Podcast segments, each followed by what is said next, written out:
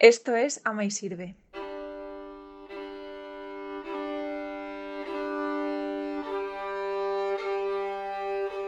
Bienvenido al programa de Ama y Sirve. Ofrecemos artículos y textos para rezar. Para la versión en texto de esta lectura y de todas las demás, ve a amaysirve.es.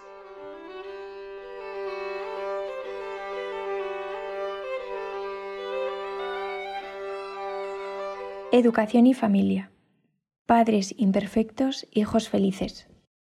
Con gran lucidez y acierto, diversas publicaciones especializadas señalan que el principal problema de algunos jóvenes de hoy radica en parte en su falta de sentido, su vacío existencial, su incapacidad para descubrir un horizonte donde todo pueda adquirir un valor único. Se les llama jóvenes sin memoria, poniendo de relieve de manera implícita cómo en su generación se esconden los dramas de la generación precedente. Todo comienza con aquellos que vivieron la guerra y sufrieron el hambre posterior. De niños fueron testigos del ingente esfuerzo de sus padres para poder sacarlos adelante y reconstruir un país. De mayores hicieron todo lo posible para que sus hijos no sufrieran y que la vida les resultara más sencilla de afrontar. Sin duda transmitieron con su ejemplo el sentido del esfuerzo y del sacrificio, pero no de la conquista, aunque nos cueste. Y así, como soldados bien equipados pero temerosos del fragor de la batalla, las generaciones occidentales cada vez se retiran antes frente al sufrimiento, rechazando permanecer en contacto con el misterio de la ausencia, de lo que no existe, de lo que ya no está y de lo que aún no sucede, de todo aquello que no somos capaces de aferrar y retener. En las últimas décadas, esta parálisis ante el dolor ha producido una búsqueda, a veces obsesiva e incluso morbosa, del placer y la satisfacción, oscureciendo la actitud fundamental del hombre de afrontar el fracaso y crecer en la derrota. En consecuencia, podemos encontrar en escena padres incapaces de soportar sus propios errores, indefensos al reconocer que son una de las primeras causas de la infelicidad de sus propios hijos.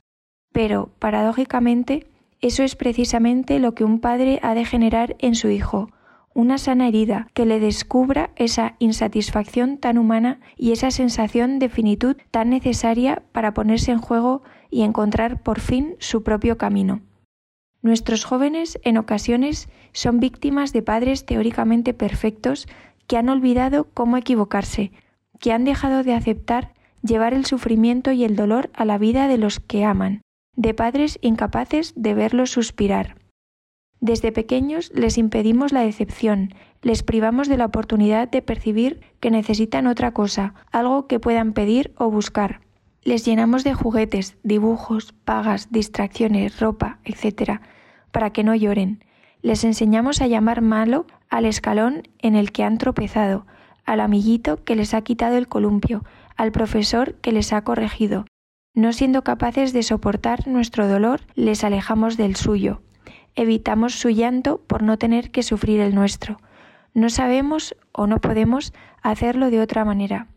Sin embargo, Normalmente, al llegar a, la adolescencia, nuestros hijos descubren por sí mismos hasta qué punto hay una clara desproporción entre lo que existe y lo que se anhela. Les arrojamos a un vacío que ningún trabajo, éxito ni abrazo podrá colmar. Solo habrá una compañía capaz de devolverles la esperanza en ese mar donde reina la soledad, una verdadera amistad con alguien que nos ayuda a recuperar esa promesa que nos arranca de la nada y nos redescubre cada día el sentido de nuestra vida.